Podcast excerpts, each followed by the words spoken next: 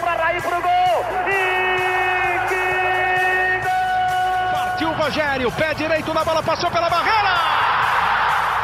Gol! bola, posição legal. Mineiro bateu, bateu, bateu. Gol!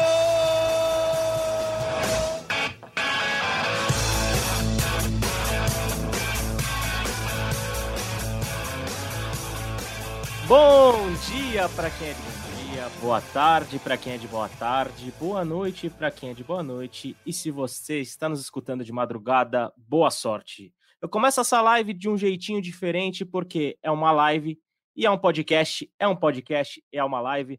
Vamos falar muito de sanção, vamos falar da vitória do São Paulo por 3 a 1 sobre o Santos. E depois todo esse conteúdo será publicado para você ouvir de novo ou indicar para quem não está conosco aqui ao vivo no YouTube e na página do São Paulo do GE. Globo. Eu sou José Edgar de Matos, sou setorista do São Paulo no GE. Estou aqui com a querida e estreante Giovana Duarte. Tudo bem, Gi? Seja muito bem-vinda. Vamos falar bastante de clássico, hein? Pois é, boa tarde, tudo bem? Estou muito feliz de estar aqui, uma oportunidade muito, muito boa. Estou animada aí para essa live. Dou boa tarde aí para todo mundo que está assistindo, para o Caio também. Um prazer estar com vocês. Bora lá. Bora, bora falar bastante, porque tem muito assunto, não só do clássico para falar, para abordarmos né, nesta live, nesse podcast. E como tradicionalmente fazemos no nosso podcast, vamos fazer também nessa live. A primeira voz, obviamente, é a voz do torcedor. Caião, seja bem-vindo, meu amigo. É muito legal contar conosco, com você de novo, né? Nessa live podcast, formatinho um pouco diferente do que a gente está acostumado, mas é bom também trazer conteúdo diferente para o torcedor e para a torcedora de São Paulo. Então não tem como eu não fazer essa pergunta para você. A gente, para quem não viu o seu vídeo do Voz da Torcida de ontem, queria saber sua análise da vitória tricolor por 3 a 1 em um jogo em que o São Paulo, a partir do momento que fez 1 a 0 controlou praticamente tudo e, obviamente, foi beneficiado pela vantagem numérica, soube administrar muito bem o resultado. Seja bem-vindo, meu velho. Fala, Zé. Oi, Giovana. Prazer é todo meu. Muito legal esse formato. Eu falei, como que vai ser, né? Se a gente ia ficar nervoso. Não, eu já tô vendo nos comentários um monte de rosto conhecido. A Lois, que tem todos os programas que eu tô tá aí, então já, já tô em casa. Cara, é... São Paulo fez uma boa partida. Acho que o placar ele, ele diz muita coisa. O São Paulo construiu e mereceu os três, eu nem diria os 3 a 1 porque mereciam uns 3 a 0 4, 5 a 0 é, O gramado prejudicou muito o andamento da partida, porque eu disse que talvez esse seja um dos times mais frágeis do Santos de todos os tempos. O Santos, que tem uma camisa pesadíssima do Rei Pelé, eu acho que é um dos times mais frágeis do Santos de todos os tempos, e o São Paulo, com dois a mais, a gente deixou de aplicar uma das da goleada histórica. É o São Paulo, se tivesse em condições boas de gramado, era jogo para o São Paulo fazer 7, 8 a 0 no Santos. Mas não foi o que aconteceu, digo muito, repito, por causa do gramado. Mas o São Paulo conseguiu se impor, é, se adaptar bem ao, ao, tipo de piso, porque a, a chuva atrapalhou, tudo bem, mas a chuva atrapalhou os dois lados e um dos dois soube se adaptar a esse tipo de piso. Então, o Rato, que a gente vem falando aqui nos podcasts, passou a ser uma peça fundamental, porque a bola parada dele é muito boa, e foi assim que o São Paulo abriu o placar com o Caleri. É, o Rato, de novo, faria com que o São Paulo fizesse o 2 a 0 aí o juiz expulsa corretamente o jogador do Santos, e ali acabou o jogo. Eu acho, inclusive, que por, por todas as condições ali, o São Paulo até tirou um pouco o pé, e a gente viu que não adiantou de nada, né? A gente vai ter que falar aqui, Zé, mais quatro lesões só ontem, quatro lesões. Você mandou aqui no nosso roteirinho é, casualidade? Claro que não. Seria casualidade se não fossem nesses últimos quatro, cinco anos. Então, assim, é, no, no, meu vídeo eu falei, é um, foi um jogo com muitas perguntas e muitas respostas. Algumas das perguntas sobre lesões e, para mim, as maiores respostas, Galope Luan, tem que jogar mais no São Paulo Futebol Clube. Aliás, antes de passar a palavra para a Gi, só para destacar que quem, principalmente quem está aqui no YouTube, tem uma enquete aqui para vocês. Como vocês analisam a vitória no São Paulo? Vocês acharam bem boa, né? Atuação de primeira, resultado justo. Vocês acharam um resultado bom, mas um desempenho nem tanto, como na linha do Caio, né? De que poderia ter sido uma goleada histórica? Ou vocês esperavam mais do desempenho do São Paulo, definitivamente, apesar dos três pontos conquistados? Votem aí que é, o podcast e a live são dinâmicos e daqui a pouco a gente vai trazer o resultado. Então, vou passar a palavra para a Gi, nosso estreante, já até para tirar, tirar a viagem do corpo, né? Tirar o frio na barriga. Gi, seja muito bem-vinda, minha querida. Bom ter você aqui. Quero saber só como você viu essa vitória tricolor? Você vai um pouco na linha do Caio, que poderia ter sido mais? Você acha que o São Paulo foi, foi bem e construiu um resultado justo na altura do que, do que né, deveria? Como que você viu esse São Paulo 3, Santos 1? Obrigado por estar aqui conosco, viu? Imagina, eu que agradeço, Zé. Eu vou tirar esse nervosismo logo, né? Tô, fiquei ansiosa a manhã inteira aqui. Mas eu concordo muito com o Caio. Eu acho que o São Paulo é, fez um bom jogo ontem. Claro que o gramado complicou um pouco, né? Mas, como a gente fala, complica para os dois lados. Ainda assim, acho que com a dificuldade do gramado, estando pesado, é, o São Paulo teve uma troca de passes que conseguiu fazer com que é, a bola estivesse em vários setores, então conseguiu fazer as construções ali na medida do possível. Então, acho que foi um bom jogo. Claro que o Santos hoje em dia é, vi muita gente brincando, né? Falando que não serve muito de parâmetro, mas é importante a vitória num clássico. O São Paulo precisava dessa vitória. Acho que se não vence esse clássico, é, o drama seria completamente outro, assim. Então, é realmente uma vitória positiva. Concordo com o Caio, acho que o São Paulo poderia ter construído um placar muito maior. É, o Santos ali, inclusive, desconta no final do jogo, numa bobeira ali, né, da, da, da zaga. Então, é, acho que o São Paulo demonstrou um bom desempenho nesse clássico. Precisava disso, precisava dessa primeira vitória em clássico no ano, né? E concordo totalmente com o que o Caio trouxe aí pra gente. É isso. O São Paulo quebrou um jejum importante, né, nesse jogo contra o Santos. O Rogério Ceni, né, é, já estava seis partidas contra os principais rivais do Estado sem conquistar uma vitória, era o maior jejum dele nesta segunda passagem e conseguiu quebrar né, esse retrospecto ruim com um resultado importante diante de um Santos que apresentou fragilidades, mas que eu acho que no fim das contas é, o São Paulo soube administrar e administrar muito bem o resultado e também a sua superioridade. É, só para antes da gente mudar de assunto aqui no nosso nosso podcast barra live, só para passar a classificação geral do Campeonato Paulista, porque esse foi um dos pontos citados pelo Rogério Ceni de que além de recuperar lesionados, mas daqui a pouco a gente vai dedicar um capítulo especial a esses problemas, problemas do Departamento Médico de São Paulo, mas com o resultado e a diferença de gols que São Paulo conseguiu ontem contra o Santos, São Paulo chegou a 14 pontos e se tornou o segundo melhor time do Campeonato Paulista. Está né? seis pontos atrás do Palmeiras, Palmeiras invicto e dono disparado da melhor campanha tem 20 pontos. São Paulo tem 14, que é a mesma soma de São Bernardo, Corinthians e Red Bull Bragantino, mas o São Paulo, com 12 gols pró e 7 gols contra, tem 5 de saldo e pelo fator de ter marcado 12 gols, ou seja, aquele golzinho do Luano Fim fez a diferença. São Paulo tem a segunda melhor campanha, o que é fundamental pensando no mata-mata, já que né, o, quem tiver pelo menos a segunda melhor campanha, porque acho que já é um pouco difícil a gente vislumbrar que alguém vai chegar no Palmeiras, né? É, ter a segunda melhor campanha é fundamental para você mandar o jogo da semi, um possível jogo da semifinal dentro de casa. E a gente sabe que o Morumbi tem feito muita diferença, né, Caio? Afinal, chuva, com a chuva que caiu ontem, né? Segundo é, o departamento meteorológico, o pessoal lá do Morumbi estava comentando que caiu 50 ml, 50 ml de chuva ontem. Ter 45 mil guerreiros e guerreiras ontem no Morumbi é algo que eu acho que também tem que ser tão valorizado quanto resultado, né, Caio? Sem dúvidas, é. Acho que assim, o grande destaque do São Paulo nessa atual temporada é a torcida, né? A gente está com média de mais de 44 mil pessoas. Choveu muito mesmo, eu mesmo ia levar meus dois filhos, não levei por causa das condições climáticas, então imagino que muita gente tenha deixado de ir por causa da chuva, mesmo assim, 40 e, quase 43 mil pessoas e saíram satisfeitas. Eu ia até comentar, só para a gente encerrar o último tema, que se fosse qualquer um dos outros dois rivais e o São Paulo não tivesse aplicado uma goleada histórica, eu ia estar tá bravo, mas mas é, o Santos a gente deixa passar. Se fosse qualquer um dos outros, hoje eu ia estar tá aqui cornetando. Ê, corneta, tem. Já não deixa de ser uma corneta, né? Porque é. você tá, tá deixando o Santos um pouco de lado, que não é justo, vai, Caio. Não, não, não, não. É pela condição atual do Santos. Ah, é por tá. isso, não é, não é pela.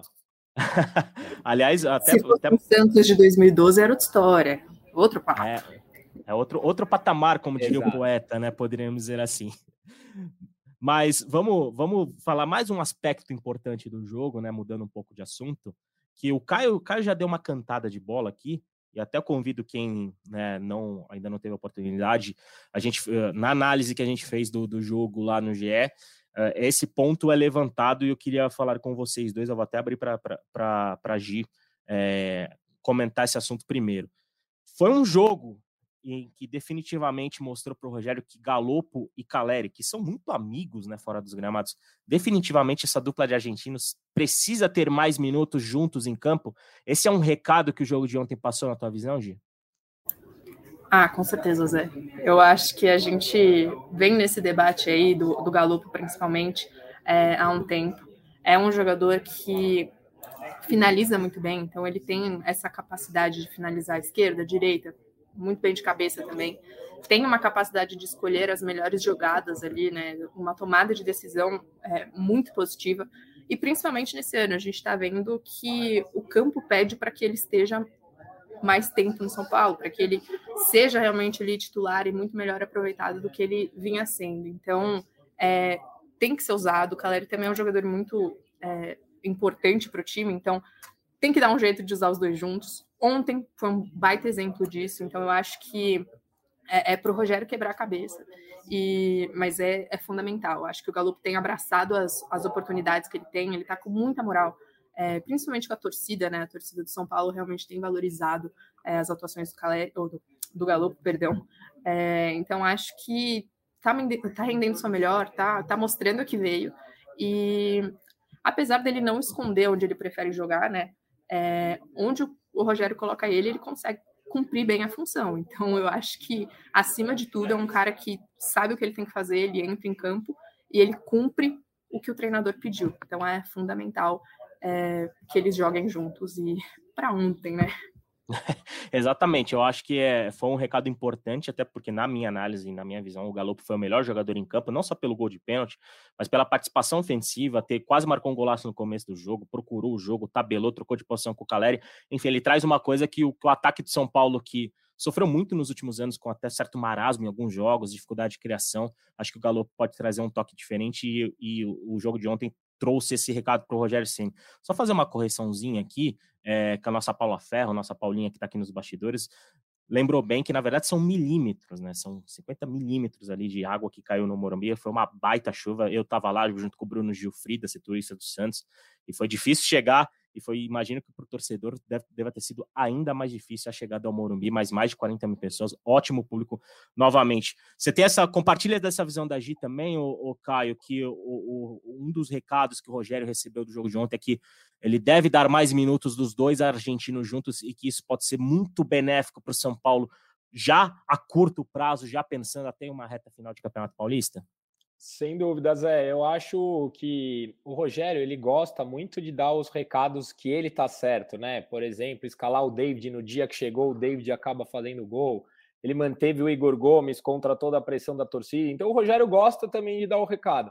E ontem ele levou um recado. Acho que a, ele, a gente mostrou que a arquibancada também tem sua razão, porque a torcida pede muito a entrada do Luan até acho que o Pablo Maia fez uma partida ruim novamente ontem, então esse meio de campo o Rogério ainda não acertou esse ano. E a entrada do Luan foi boa. Não gostei da coletiva dele, justificando o porquê que o, o, Luan não, não vai ser muito usado. E é principalmente o Galopo, né? O Galopo não é só arquibancado, o campo, como vocês já disseram aqui, também está mandando recado. Então, acho que qualquer coisa diferente do que testar o Galopo no meio de campo passa a ser teimosia.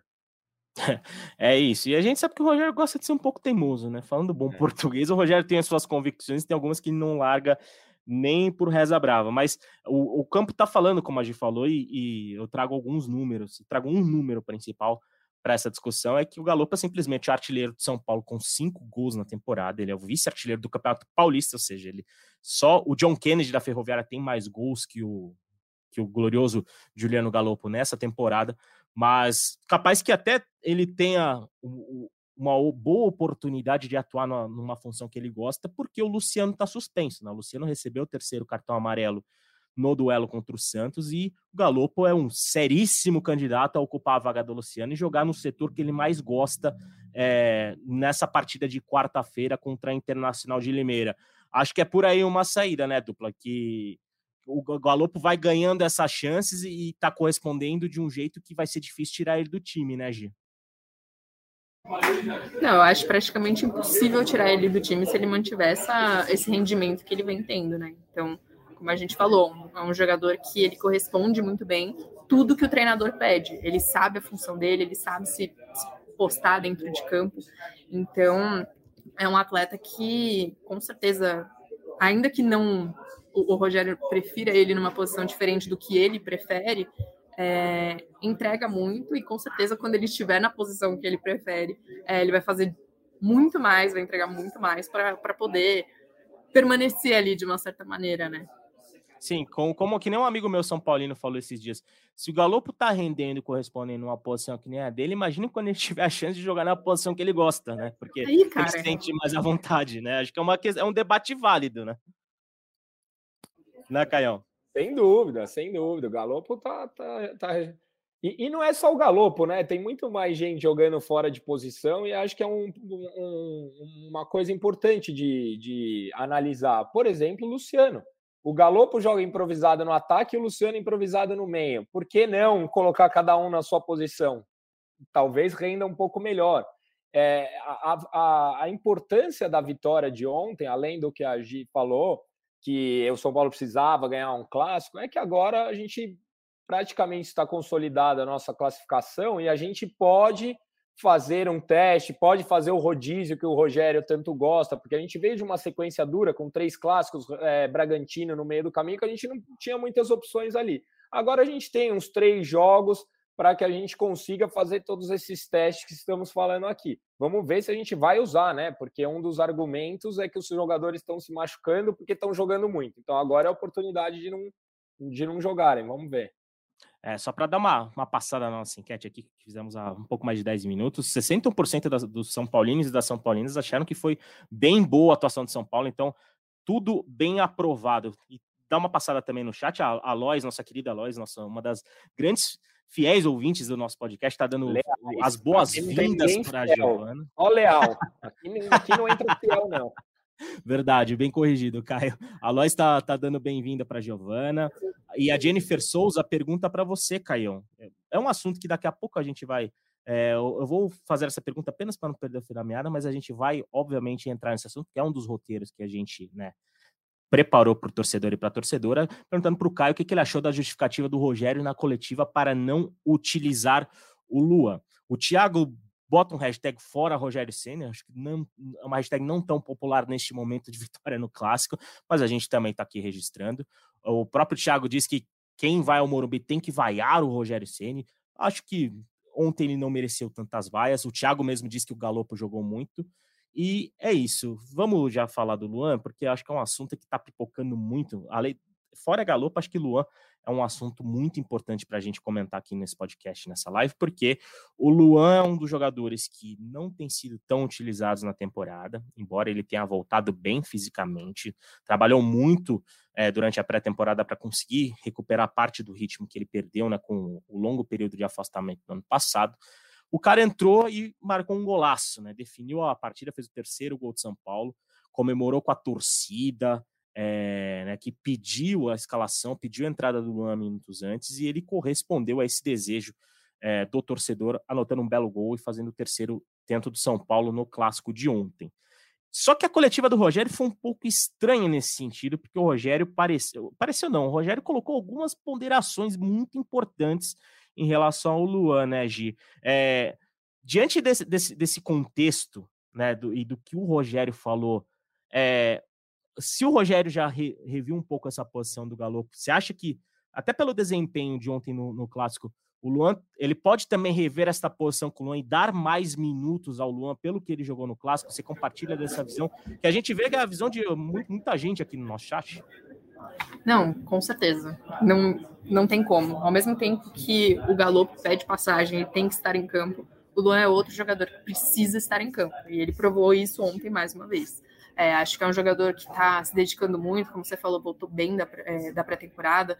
É, se eu não me engano, perdeu uns 8 quilos, né? Que a gente conversava também. Então, é, tem essa parte da dedicação. E eu acho que essas coisas precisam ser levadas em consideração, principalmente quando a gente vê a resposta em campo. Então, é, é um jogador que tem uma relação muito forte com a torcida, com o clube. A gente viu ontem ele, pô, extravasando pra caramba com, com, a, torcida, com a torcida, mandou coração, ficou super feliz. É, então, eu acho que é, é um jogador que ontem, o próprio Rogério falou isso na coletiva, esteve numa posição é, que o jogo permitiu ele estar. É, o Rogério também reclamou ali de não ter muitos segundos volantes no clube, né? Então, tem bastante é, opção ali para primeiro volante, para segundo não. E ontem ele conseguiu ver o Luan mais adiantado. É, segundo ele, em decorrência ali de ter dois jogadores a mais do que o Santos. É, mas eu acho que precisa, porque ao mesmo tempo que o Luan está é, correspondendo, a gente vê o Pablo Maia não tendo um, um, o melhor desempenho nessa temporada. Então, é, a conta é muito simples para mim. Sim. Claro que eu não sou treinadora, então não, não adianta vir aqui ficar falando muito, mas para mim a conta seria essa. Fechou e, e é isso. O Luan, ele tem é, a sua importância, é, tá correspondendo assim como o Galo. Então são nomes que eu acho que foi o que o Caio falou. Se alguma coisa do jogo de ontem mostrou e provou para o Rogério, é que esses dois nomes precisam estar como titulares do São Paulo. Precisam jogar. É, é eles e define o resto depois. É isso. É, aliás, ainda bem que nem eu, nem você, nem o Caio somos treinadores do São Paulo, porque imagina aguentar a pressão e a corneta de torcedores como o senhor tá Caio Domingues todo tá dia, né? Eu não queria ter, ter. Tudo bem que ah, talvez financeiramente e você dirigir um clube de São Paulo, obviamente, é uma situação muito, muito bacana, muito positiva, mas eu não queria ter essa pressão de treinador. Mas antes de passar a palavra para o Caio, só para dizer que já encerramos a nossa enquete de como o torcedor e a torcedora analisam a vitória do São Paulo sobre o Santos. Achei bem boa 60%, resultado bom, desempenho nem tanto 25%, e esperava mais 14% dos votos. E já abro uma nova enquete, a Paulinha já abriu uma enquete aqui no YouTube para o pessoal que está acompanhando a gente, se Luan merece ter mais chances no São Paulo. Eu acho que a votação vai ser bem expressiva pelo sim, mas de qualquer forma a gente deixa até para quem acha que quem concorda com o Rogério dizer que não. Mas é, eu acho, nessa... eu é. acho que se tiver não, algum voto não, precisa abrir uma CPI, ver aí de onde veio o voto. O Paulino porque... não é, né? tem, tem que avaliar. Ou, ou, ou, ou, pode o IP pode ser lá do CT da Barra Funda também. Pode ser também, que lá interessa bastante. Do é, vizinho, opa, assim, né? Pablo né? Maia. Ali, aliás, o, o, o, Caião, é, você comentou já nesse podcast, nessa live, que não, né, não concordou tanto com a coletiva do Rogério Ceni. Como que você interpretou o, o, o que ele falou sobre o Luan? É, na tua visão, o, o Rogério não gosta do futebol do Luan, você acha que é, a gente pode tirar alguma conclusão diante do que o Rogério falou ontem, depois do Luan ter, talvez, né, consagrado a sua recuperação, né, depois de tanto período sem conseguir jogar direito, fazer um gol no clássico, comemorar com a torcida. Você acha que o Rogério tem algum algum quê ali que, que impede ele de utilizar o Luan? É, é difícil responder pelo Rogério, se gosta ou não, mas assim, eu percebo algumas inconsistências na resposta do Rogério, principalmente com relação contratual, né? Ele falou: ah, o Luan tá com o contrato vencendo em dezembro, a gente está em fevereiro, ou seja, tem 10 meses. Eu até entendo que ele tenha que fazer uma pressão pela renovação, o jogador é patrimônio do São Paulo, mas o Luizão jogou até o dia que foi embora. O Igor, Igor Gomes, Gomes, também. O Igor Gomes é, já, já não ia renovar e jogou. Tem os jogadores também. É, o Marquinhos, tem os jogadores emprestados. São Paulo mudou um pouco a questão com a renovação de contrato, principalmente dos jogadores da base, é verdade. Então eu entendo essa pressão, mas justificar a não escalação do Luan pela não renovação de contrato, isso eu não concordo. Eu não acho que, que esse seja o caminho. A gente ainda está falando de 10 meses né, de, de, de, contrato. A gente tem jogadores com contrato. O, o Ferrarese, o contrato vencia em junho e ele estava jogando. Então, assim, esse ponto eu, eu acho que tem uma certa inconsistência na resposta do Rogério. Eu vou falar a verdade aqui, eu vou no jogo. No jogo, não, não lembro se foi contra o Corinthians ou um jogo antes, o Luan entrou no segundo tempo, e você vê que ele ele pega um pouco mais de ar na recomposição. E o Rogério também bate bastante na parte física. Só que aquela o efeito daquele biscoito lá, né? É, ele tá sem físico porque ele não joga ou ele não joga porque ele tá sem fixo? Você precisa de ritmo de jogo. você só entra em forma jogando bola. Então, aí que, que para mim é que gera toda essa dúvida, porque eu percebo em alguns momentos, isso eu estou falando há duas semanas atrás, ele com uma certa dificuldade de busca ao ar. Agora, colocando ele para jogar, a tendência é que ele entre em forma. A gente falou, ele já emagreceu 8 quilos. Então, para mim, não há justificativa. Eu gostaria de ver o Luan em campo, sim.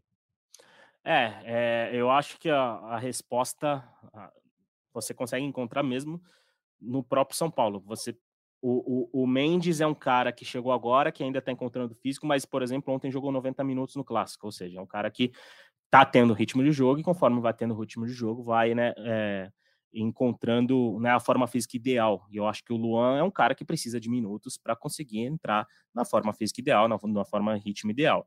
E sobre, sobre a resposta do Rogério, eu, minha análise é que ele se confundiu com a questão da base, a questão contratual da base porque realmente dentro de São Paulo, quem não tem renovado o contrato nem sobe para o profissional. E eu cito aqui um exemplo do Patrick, que acabou de ser campeão sul-americano sub-20 com a seleção brasileira, foi titular né, na lateral esquerda. O Patrick vai voltar para o São Paulo e já vai ser incorporado ao profissional. Por quê? Porque renovou o contrato lá atrás. São Paulo teve problemas contratuais com jogadores da base, né? Porque, até para explicar para quem não está por dentro, São Paulo anteriormente fazia, tinha uma política de renovar com jogadores lá por 16 anos, de 5 anos de contrato. Mas a legislação da FIFA permite apenas que esses contratos sejam de 3 anos. Né, até para não criar um vínculo maior com alguém menor de idade e tudo mais. Você só pode assinar contrato de 5 anos a partir dos 18 anos. E nessa, muitos jogadores que tinham firmado contrato de cinco anos lá em Cotia, a partir do terceiro ano entraram na justiça pedindo a liberação e tiveram ganho de causa, porque é simplesmente uma legislação da FIFA. O caso do Marquinhos foi um caso parecido, né? teve o caso do Fasson uns anos atrás também que foi parecido. Então, é, o São Paulo essa diretoria nos últimos anos está tentando renovar muito desse contrato para evitar novos casos marquinhos, diremos assim. Por exemplo, Patrick Lanza foi um cara que renovou recentemente, agora está com contrato ok e vai ser promovido ao profissional. Mas não fazia sentido o Rogério falar do contrato do Luan, primeiro pelo que o Caio falou, tem 10 meses ainda pela frente, já vai acabar lá em dezembro.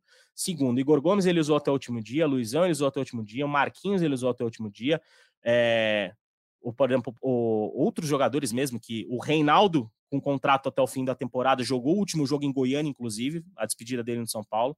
Então, não fazia muito sentido. Então, na minha visão, é, eu vejo que o Rogério tem, tenha se confundido com a questão da base é, ao abordar a situação do Luan. E é óbvio que é, a gente sabe que um jogador pouco utilizado como o Luan tem sido, é difícil pensar no futuro dele dentro de São Paulo se o cara vai jogar pouco, né? Mas Vamos ver as cenas dos próximos capítulos, até porque é, a ideia do São Paulo é daqui a algumas semanas, tendo mais jogadores de volta, até poder promover um rodízio no elenco e vamos ver se o, o Luan está dentro desse rodízio. Mas se a gente for analisar friamente, o Luan já é o quinto jogador do meio campo do São Paulo para ser escalado, porque são três para duas vagas, né? Rodrigo Nestor, é, Jackson Mendes e o Pablo Maia. Esses desses três, dois jogam. Geralmente, às vezes, até os três jogam. O quarto da fila se a gente for ver para essa posição de volante, é o Gabriel Neves, porque quando é, rolou é, ausências de estrangeiros e, e, teve uma oportunidade de rodar um pouco além, quem jogou foi o Gabriel Neves como titular contra o Santo André, não foi o Luan. E o Luan já tinha condições de ser titular. E o Luan entrou agora, porque o Gabriel Neves também ficou fora do banco e, e teve essa oportunidade de jogar. Mas eu concordo com a Gi, concordo com o Caio, eu acho que o Luan deve ter mais minutos, até por, apresent... por pelo que ele já apresentou no São Paulo. E eu discordo um pouco da análise do Rogério em relação ao Luan ser apenas primeiro volante, porque o Luan já foi até um segundo volante, até na categoria de base, ser um cara de um pouco mais de chegada. Obviamente ele precisa melhorar fisicamente, mas para ele melhorar fisicamente ele tem que jogar mais. E o Luan é um cara que tem uma boa chegada que, para mim, poderia ser testado, pelo menos ao lado do Mendes em alguma ocasião, já que ele tem bom arremate de fora da área, como comprovou né, no jogo contra o Santos. É um cara que consegue, inclusive, fazer parede. Teve um lance que ele sofreu uma é, que até os, os, jogadores de São Paulo chegaram a reclamar de falta, pênalti ali, que ele fez uma parede e depois quase conseguiu ganhar a, a, bola do zagueiro Santista, mas é algo que o Rogério, eu acho que tem que dar uma analisada com um pouco mais de carinho, porque é um cara que entrou, entrou bem, obviamente, numa conjuntura positiva, mas que eu concordo com vocês, deve ter mais minutos. E, e, e agir até brinca. Diga, diga, Caio. O gol mais importante dos últimos 10 anos é dele. Exato. Do clube. Exato. É um gol que simplesmente deu um título para São Paulo, tirou São Paulo da fila. Aliás, o, e, e, e não é impossível não falar do Luan, não só pelo gol, porque o Luan foi um dos destaques daquela campanha do São Paulo. Uhum. Foi um dos melhores jogadores do São Paulo naquele Campeonato Paulista. Óbvio que a gente está falando de 2021, faz dois anos, mas o Luan né, teve, teve, enfrentou muitos problemas de lesão. Inclusive, ele se machucou no primeiro treino do Rogério Ceni. Né? O Rogério Ceni assumiu o São Paulo, o Leão. O Luan se machucou de uma maneira gravíssima, mas é um jogador que talvez esteja pedindo por mais minutos. O Rafael, por exemplo, diz que o Luan é o trator do São Paulo. Trator do São Paulo, essa eu nunca tinha ouvido. E só para a, a, gente tinha brincado, né, que teria que instaurar uma CPI em quem votasse não, né, na, na nossa enquete sobre a escalação do Luan. Só para trazer uma atualização, Gi, 7% dizem que ele não merece mais chance no São Paulo. Então, então o pessoal da TI aqui do, do, do, do GE, vamos começar a investigar o IP de quem tá votando não, só para a gente ter uma noção da onde tá vindo, se é lá do CT da Barra Funda. Apenas pesquisa, é um negócio assim, só é... para entender mesmo. Só para a gente entender um pouco mais, fazer uma pesquisa qualitativa sobre as pessoas que acham que o Luan não deve ter mais minutos no, no São Paulo né, nessa temporada. Lembrando que é, o Luan pode até ganhar mais minutos, porque a situação do São Paulo está muito complicada com a questão de, de lesões, né? É, São Paulo já tem 12 jogadores confirmados como ausência para o jogo desta quarta-feira contra a Inter de Limeira, porque são 11 ali no DM, mais o Luciano que está suspenso, e eu, eu coloco um a menos do que na conta, porque o Rodrigo Nestor pode voltar, o Rodrigo Nestor tem, teve uma contratura muscular e pode retornar neste meio de semana ao São Paulo. Então as opções estão ficando mais escassas e o Luan, né, quem sabe pode ter mais minutos. O Patrick Peixoto diz que as Cenizetes também assistem a live. Eu acho que pessoas que gostam do Ceni, pessoas que não gostam do Ceni. Aliás, aqui a gente quer juntar todo mundo, Patrick. Quem gosta, quem não gosta do Ceni, enfim, a gente quer juntar todo o público, todo torcedor do São Paulo, torcedor e torcedora. A gente convida para assistir e estar conosco aqui na live. O Nando Silva diz que tem que poupar o Luan, porque ele vem de lesão e vai ser importante nos jogos decisivos. Tá? É uma visão um pouco diferente, já até projetando a fase final do Campeonato Paulista. E a gente já acho que já é justo projetar um pouco a fase final do Paulista, porque o São Paulo, né, tá numa situação relativamente confortável. A vitória de ontem deixou o São Paulo numa situação relativamente confortável, porque são quatro pontos de diferença pro Guarani, que é o terceiro colocado do grupo B. E o São Paulo tem mais um jogo dentro de casa, um jogo contra a Inter de Limeira, que tem, tem feito boa campanha, também tem 10 pontos, é o terceiro colocado no grupo A, tá na frente do Santos, por exemplo. O Santos é o lanterna do grupo A. Então é um jogo que o São Paulo pode chegar aos 17 pontos e quase e se aproximar muito daquela marca dos 20 pontos ali, que é uma marca que né, os times ali calculam muito para classificação do Campeonato Paulista. Vamos falar, obviamente a gente gostaria, o São Paulino, a São Paulino gostaria que a gente só abordasse coisas positivas do São Paulo, mas não tem como a gente não falar do departamento médico São Paulino. Afinal, São Paulo vinha enfrentando é, lesões por traumas, é, lesões por infelicidade, como foi o caso do Ferrarese. Mas na última semana, desde a partida contra o Red Bull Bragantino, São Paulo está vivendo uma onda de lesões musculares. Foram três diagnosticadas, né? O Nestor com uma contratura, o Erisson com um estiramento e o David com estiramento. Os três ficaram fora da partida de ontem, né, contra o Santos. E na partida de ontem contra o Santos, o Orejuela, o Wellington, e o Alan Franco reclamaram de dores, né? Estão passando por exames hoje. Daqui a pouco São Paulo deve atualizar o quadro. Quem sabe a gente traz até aqui ao vivo no nosso podcast. Mas é, São Paulo pode chegar a ter, ter 16 desfalques na partida contra a Internacional de Limeira. Caio, você já abordou um pouco esse assunto aqui no nosso podcast, mas eu queria saber a tua opinião. É, eu vou trazer informações que a gente apurou, né, que a gente ouviu de pessoas desde ontem, durante o dia, mas eu queria saber a tua opinião de torcedor e de alguém que acompanha o São Paulo há muito tempo. Esse número enorme de lesões. Você acredita que seja uma coincidência, uma infelicidade de início de temporada, ou você enxerga que há erro na forma como São Paulo administra o elenco, administra os treinamentos, administra o dia a dia, administra o DM. Qual é que é a tua visão de torcedor, de alguém que acompanha tão perto, enxerga esses problemas tão graves de lesões? Afinal, São Paulo pode ter metade do elenco fora para uma partida de Campeonato Paulista nessa quarta-feira. Zé, é, eu acho que tem um problema grave. Eu não sou é, expert, não sou médico, não sou nada, mas eu consigo comparar com os rivais aí que eu vejo ao lado É, o Abel trabalha com elenco de 20, 24 jogadores e não vejo ninguém machucar. E o Rogério usa esse discurso corporativista, falando que não, porque não tem opção e os jogadores estão chegando ao limite, estão machucando. Isso a gente está falando desse ano. Ano passado ocorreram as mesmas lesões. Com o Crespo, a desculpa era que não teve pré-temporada por causa da pandemia. Com o Diniz já existia essa mesma coisa. Esse é um problema. A gente grava juntos, é, acho que a, eu estou no terceiro ano gravando com você, o terceiro ano que a gente fala dos mesmos problemas. Então não dá para a gente achar que é azar. Não dá. O Murici falava, sorte, quando me procura, eu estou lá trabalhando. Ou seja, São Paulo não está trabalhando.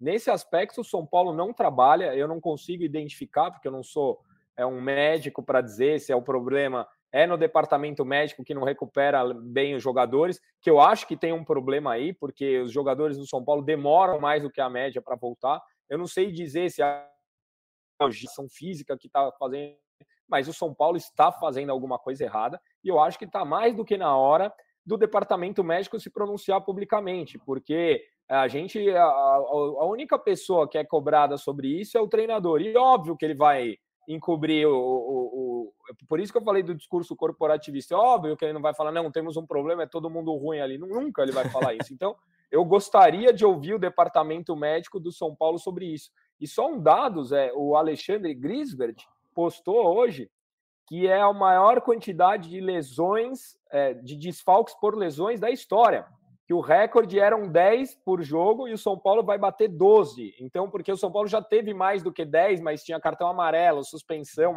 por lesões, é a maior quantidade de lesões de sei lá quanto tempo aí que ele postou. Ou seja, é, são dados. Da mesma forma que a gente está falando que o campo gritou para o Galopo, o campo está gritando pelo departamento médico, fisiologia, leia-se a estrutura do CT do São Paulo.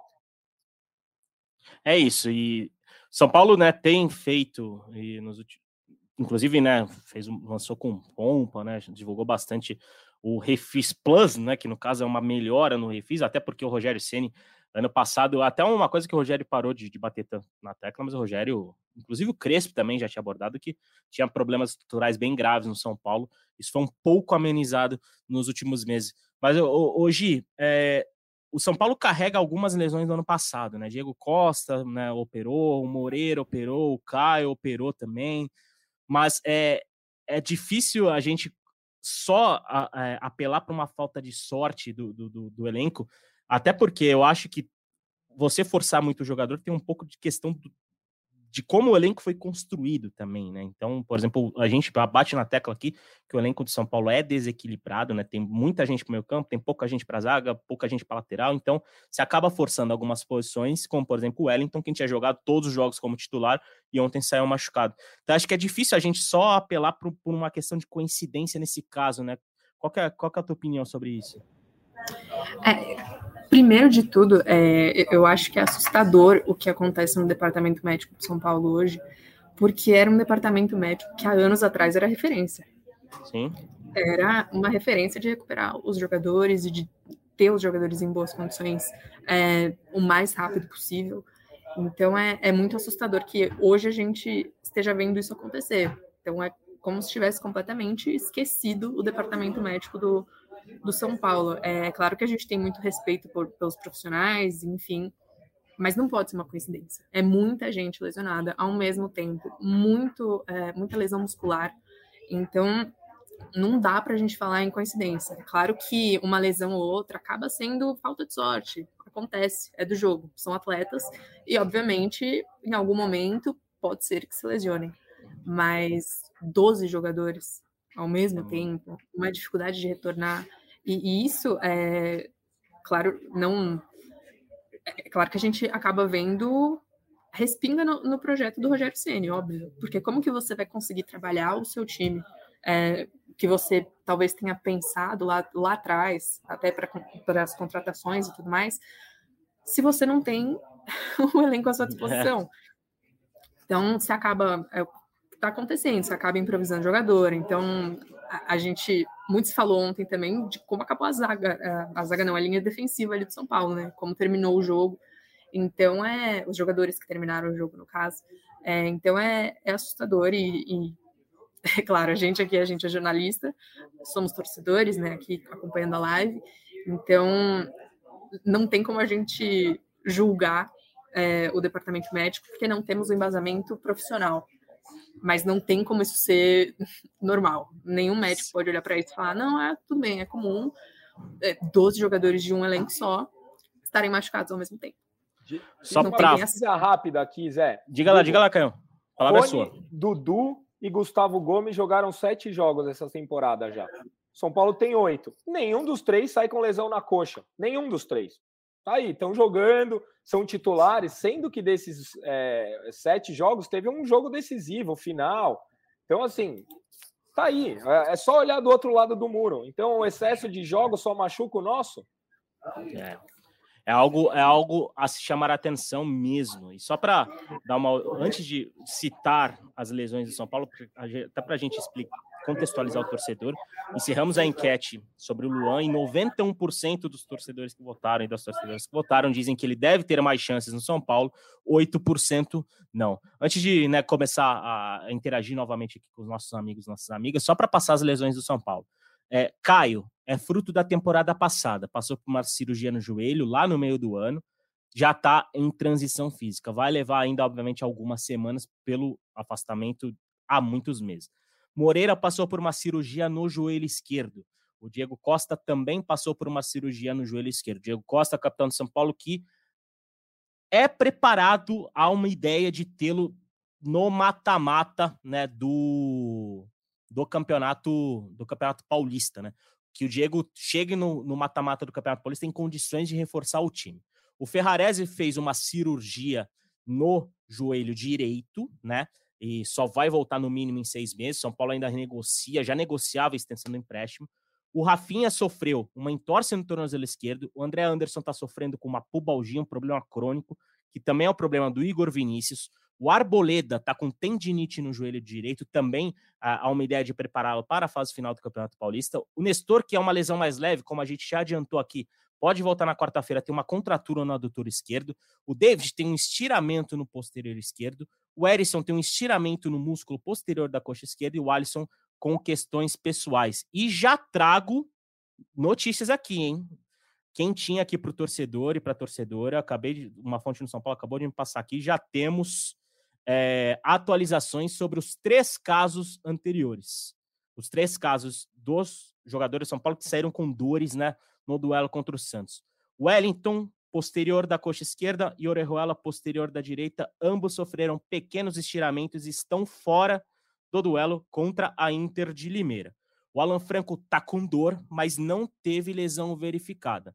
É, há uma perspectiva de que ele e o Nestor já possam treinar nessa terça-feira e podem, e, né, e caso treinem e aguentem a carga que vai ser imposta, ambos irem para o jogo.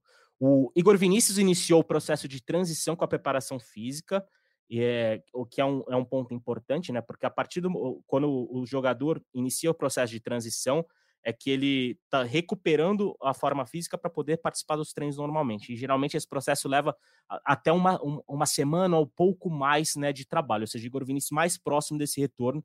E na semana que vem, Diego e Arboleda devem iniciar essa transição com a preparação física.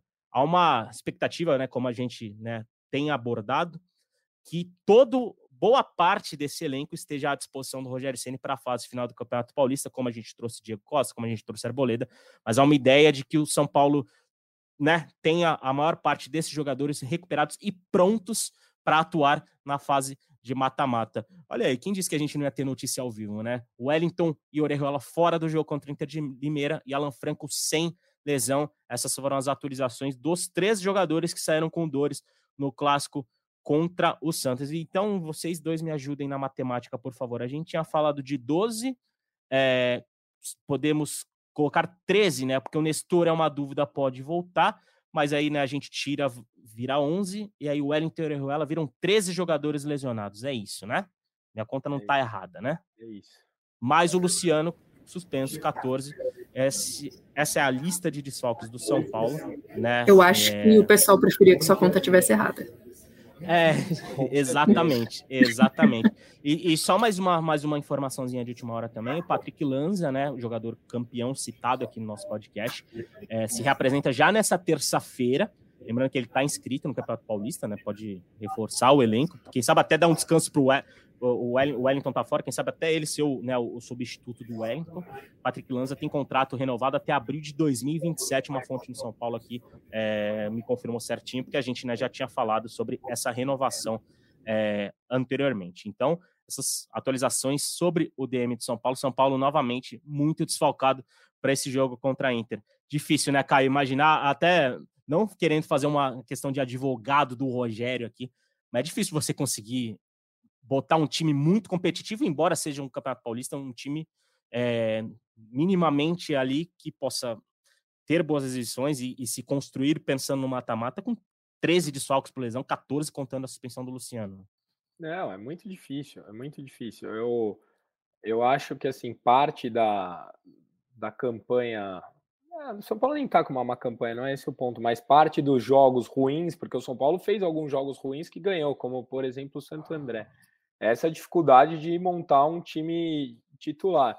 Além disso, a gente tem que considerar questões dos estrangeiros, né? Porque você tem 13, mas aí você não pode escalar um estrangeiro, então normalmente é, são os lesionados mais os estrangeiros. Então acho que é, um, é uma soma de fatores aí, um deles é esse. É isso. Gui, é, pelo menos uma notícia positiva em relação ao Alan Franco, né? Porque como a gente estava falando aqui no, no, nosso podcast, na nossa live, São Paulo tem um elenco desequilibrado, tem poucas opções para a zaga. Se o Alan Franco se machuca, tem uma lesão complicada, o Rogério Ceni basicamente ia ter só neste momento o, o Beraldo para jogar, né? Pelo menos o Alan Franco não está lesionado, é uma boa notícia para o tricolor nessa reta final do, Campeonato Paulista, né? É isso, foi até uma coisa que o Rogério citou na coletiva ontem, né? Como que eu vou treinar a zaga se eu não tenho zagueiro? Eu tenho um zagueiro para treinar amanhã. Foi basicamente o que ele falou na coletiva. E, e é isso, você vai colocar um zagueiro para treinar, então fica muito difícil. É, claro que as pessoas têm opiniões aí diferentes sobre o trabalho do Rogério Ceni, mas isso não pode ser excluído, isso não pode ser um, um fator à parte. A gente tem que entender que o treinador não tem conseguido treinar e colocar o, a sua ideia em campo, porque simplesmente não tem jogador para colocar em campo. Exatamente. O Lucas fala aqui no nosso, faz uma brincadeira aqui no nosso chat, dizendo: menos mal, se o Alan Franco se machucar, você tem que colocar o Casares na zaga junto com o Beraldo, presidente Júlio Casares. Aliás, é, seria engraçado imaginar esse tipo de situação, né? Tem jogador lesionado, os dirigentes ou os assessores de imprensa tendo que ir lá formatar treino. Aliás, já teve caso, né, de, de assessor de imprensa, se não me engano, acho que foi no Palmeiras, o assessor de imprensa completando um treino uns anos atrás. É, o, o, o, Patrick né, disse que a gestão tem uma crítica em relação à gestão Casares sobre é, ter supostamente sabotado o Dr. Turibe, o resultado está aí. É, o Tinho disse que o Patrick, Patrick Lanza, que a gente citou, tem que ser testado até porque o Wellington mais cedo ou mais tarde vai para o DM, e nós confirmamos, trouxemos aqui na nossa live que o Wellington foi para o DM, né? Tem um pequeno estiramento e está fora do jogo contra a Inter de Limeira. É... Vamos ver quem mais aqui. O, o, o, Saulo Rodrigues diz que no caso dos jogadores do Palmeiras, eles sabem a hora de correr e param. O São Paulo, nos experientes, os jogadores correm errado. É, uma, é também uma análise interessante, até porque o Palmeiras é uma equipe muito mais madura nesse sentido, né? Joga junto há muito tempo e e né, pode ter é, um pouco mais de facilidade nesse sentido. E o próprio Lucas né, pergunta se vocês não acham que o São Paulo teria que ter contratado um lateral esquerdo, porque só tem o Wellington. Patrick Lanz é bom jogador, mas quase nem jogou no profissional. Caio, o São Paulo acabou trazendo um lateral esquerdo, mesmo que seja um lateral esquerdo improvisado, que é o Caio Paulista, que até agora não jogou na lateral esquerda. Mentira, jogou ontem contra o Santos, né? Depois, é, depois que o Wellington forçadamente precisou sair ali, o São Paulo ficou com 10, o Caio é, fez ali a lateral esquerda. Mas você acha que eh, seria necessário ter investido no lateral esquerdo diante desse contexto, e principalmente depois da saída do Reinaldo ainda na temporada passada? Ou você acha que o Patrick, né, que teve uma experiência ruim no profissional na temporada passada, né, aquele jogo contra o Fluminense, o Patrick é, pode ser esse substituto, pode ser essa, essa alternativa ao Wellington, principalmente agora, né, depois de vir confiante de um sul-americano sub-20 que o Brasil conquistou invicto, em que ele foi titular? Eu até assisti o Sul-Americano, gostei das atuações do Patrick, mas eu acho que o São Paulo tinha que ter trazido sim, ou tem que trazer, não pelo Patrick, pelo Wellington. O Wellington está no segundo ano de profissional. Ano passado ajudou bastante, mas ele tem a, a, é, um processo de amadurecimento que é normal. Você jogar toda a responsabilidade de um time do tamanho do São Paulo nas costas do Wellington, sem alguém para fazer uma reposição, para fazer um revezamento, é até sacanagem com o jogador que já já vai, vai começar a ser cobrado também. Então eu acho que o São Paulo deveria trazer, não pensando em reserva, pensando em alguém para buscar titularidade e dar um desafogo para o Wellington, que tem muito potencial, mas é muito novo para ser o titular absoluto da posição do São Paulo. Maravilha. Vamos, já são 16 e 18, né? Nosso podcast, vai, nossa live vai mais ou menos até umas 16 e 30, talvez um pouco antes. Vamos rumando para a parte final e até eu vou pedir para para Paulinha colocar essa enquete aqui, encerrar a enquete que, obviamente, os torcedores estão chateados né, com, com a situação do, do, do, DM de São Paulo e mais de 60%, na verdade 69% dos votantes é, opinam que a situação do DM de São Paulo, desse excesso de lesões, é culpa do clube e 30% acreditam em coincidência e falta de sorte. Mas até eu vou para a gente encerrar, né? Já que é um podcast diferente, com live, eu quero saber a opinião da Gil, a opinião do Caio e do torcedor e da torcedora que está aqui conosco. É se o São Paulo de nove, de oito rodadas, né? São Paulo que jogou até agora no Campeonato Paulista, está atendendo às expectativas, está acima das expectativas ou está abaixo das expectativas? Como a gente trouxe, é, o São Paulo é o segundo melhor time do Campeonato Paulista no momento, por questão de saldo de gols, né? Tem a mesma pontuação de São Bernardo, Red Bull Bragantino e Corinthians. Mas, né, a gente ou tem esses problemas de DM, tem esses problemas de lesão, tem oscilações que estão acontecendo, inclusive dentro de jogos. Acho que o jogo contra o Red Bull Bragantino foi um exemplo muito claro, claro de oscilação, já que o São Paulo jogava bem, liderava por 1 a 0 em um espaço de 5 minutos tomou uma virada. Mas eu quero saber de vocês dois e, e, principalmente do torcedor e da torcedora que estão aqui conosco nessa live. São Paulo, até agora na temporada, está cumprindo as expectativas, está acima das expectativas, está abaixo das expectativas. Gi, qual é a tua visão sobre isso? Eu acho que eu tenho dois caminhos aí, e, e aí são visões diferentes até, até curioso. Acho que se você para para analisar o Campeonato Paulista, o São Paulo como segundo colocado ali na classificação geral, vaga encaminhada, líder do grupo, acho que está dentro das expectativas, porque você não espera que um time faça muito abaixo. Diferente do Santos, por exemplo. O Santos está completamente abaixo das expectativas. É, enfim, considerando times grandes uh, de São Paulo.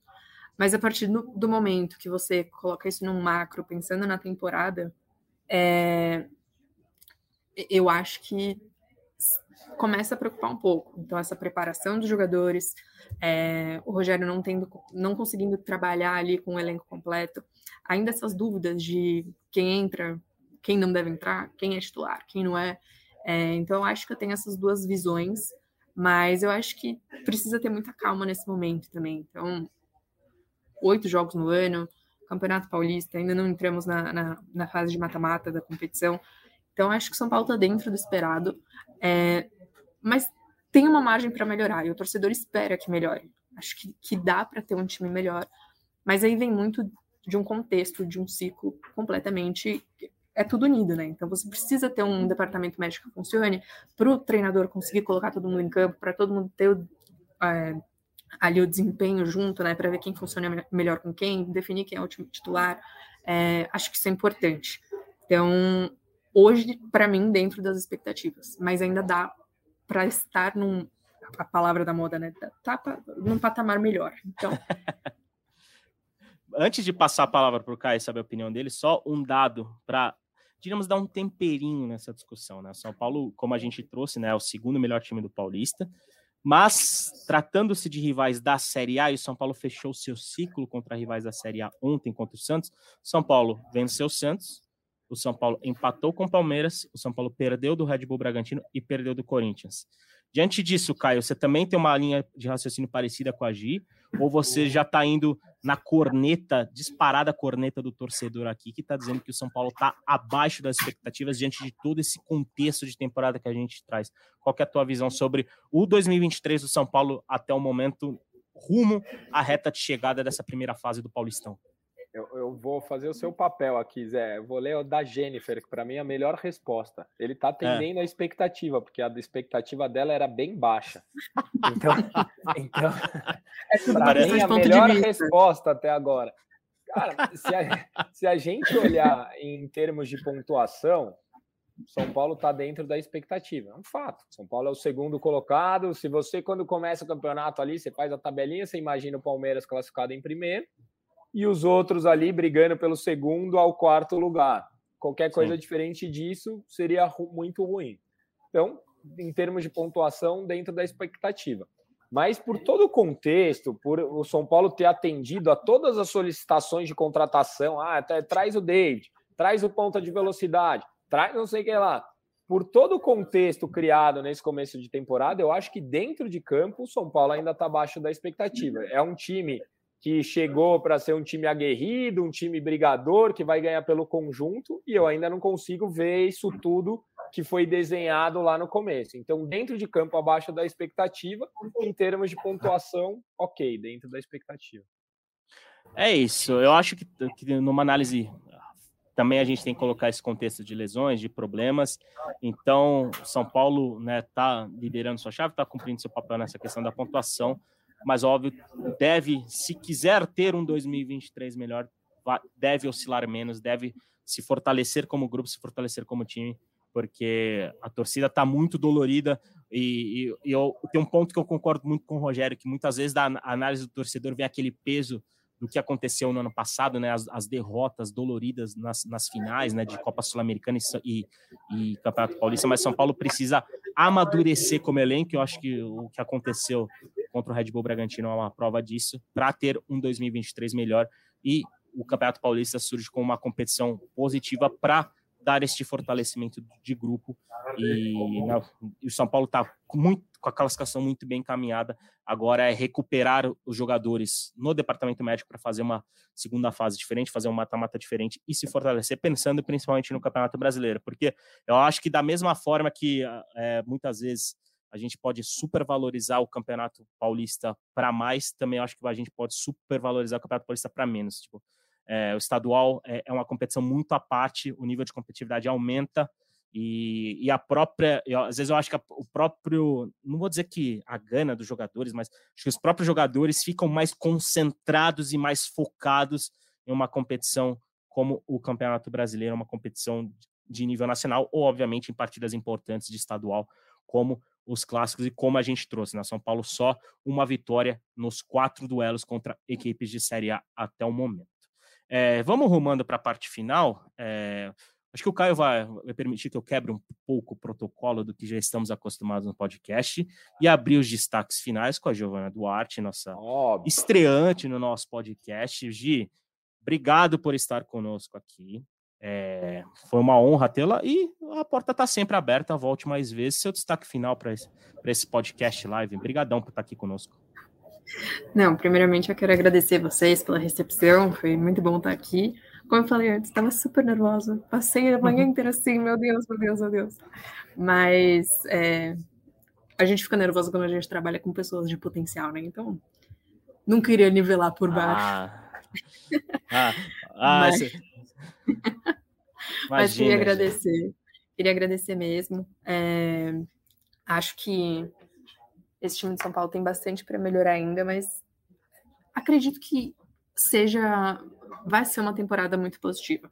Acho que as peças vão se encaixar, a gente vai torcer aí para que o DM funcione de uma maneira melhor também para conseguir dar esse respaldo para o Rogério, para toda a comissão técnica. E encerro dizendo que Lua tem que ser titular, Beijo, ele mais 10, tá bom? Aliás, ele Galopo mais 9, tá bom? Olha Simples. aí. Encerrou com categoria, Caio. E, aliás, já, até te passar para o destaque final, agradecer novamente por você estar aqui conosco nessa, nesse podcast diferente, né? Nessa live barra podcast, que é bom o torcedor se acostumar, porque a gente, a gente vai voltar mais vezes, principalmente porque vocês participaram bacana aqui. Mas além da Jennifer Souza, trazer só mais algumas opiniões, né? O Alisson Santos disse que o time muito bom até agora, o jogo, o, o, que a questão do jogo contra o Bragantino foi uma coisa de futebol, na visão dele. O Tinho diz que está dentro do esperado, sinceramente não esperava muita coisa e já pegou os, os times de Série A. O Alisson também comenta que Galo para ele é o melhor do campeonato, artilheiro nato. E e o Lucas, né? Até bem já faço essa provocação para o Caio para fortalecer esse seu, seu destaque final. Quero saber do Caio se ele concorda comigo. Luan e Galopo titulares, Pablo Maia e Nestor Banco. É isso, Caio. Com essa deixa, eu abro a porteira para o seu destaque final e te agradecendo novamente por estar aqui conosco, meu amigo. Bom, primeiro, valeu vocês aí. Gostei do formato. de bem-vinda. É, veio a brilhantar nosso podcast. Cara, eu vou inventar uma frase nova aqui para responder o Lucas. Futebol é momento, né? Então, assim, no momento, Luan Galopo no lugar de Pablo Maia e Nestor. Ponto. É, a gente tem dois jogos aí, três jogos nessa primeira fase para dar ritmo para os caras e testar para a fase final. Eu, então, concordo com ele. E valeu de novo aí. Espero voltar mais vezes vitorioso. É isso, né? O, Caio, quando o podcast com Vitória de São Paulo, o Caio é sempre sorridente. E hoje o torcedor e a torcedora estão podendo ver essa imagem, é, né? O que, que é o Caio gravando podcast depois de uma vitória do São Paulo. E é, estender. Né, de, derrota eu não quero live, não, hein? ah, não, é... passa assim mesmo, né? Não tem problema. É, não, não, mas peraí, podcast e live são nas boas e nas ruins, e é, é assim que a gente funciona aqui no GE. E estendendo né, o agradecimento a também Fernando Lima, Valdemar Gomes, Denis Sandi, muita gente que participou aqui conosco no nosso, na nossa live, nosso podcast. Um beijo para o São Paulino, um beijo para a São Paulina que estiveram aqui conosco. E como né, também tem esse formato podcast, vou encerrar com aquela linda mensagem de Leandro Canônico, né, que deixou isso enraizado no nosso podcast, falando para o torcedor e para a torcedora de São Paulo. Um beijo no coração, um abraço na alma de cada um de vocês. Até a próxima. Fique ligado no GE São Paulo, que teremos muitas informações, tudo de São Paulo Inter de Limeira, lá na nossa página. Beijo, gente. Valeu! We'll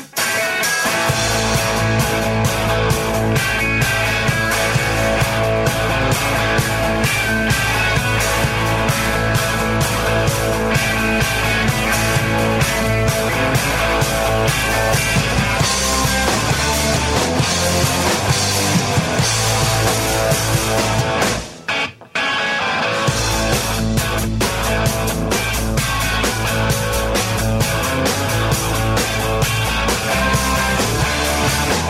We'll be right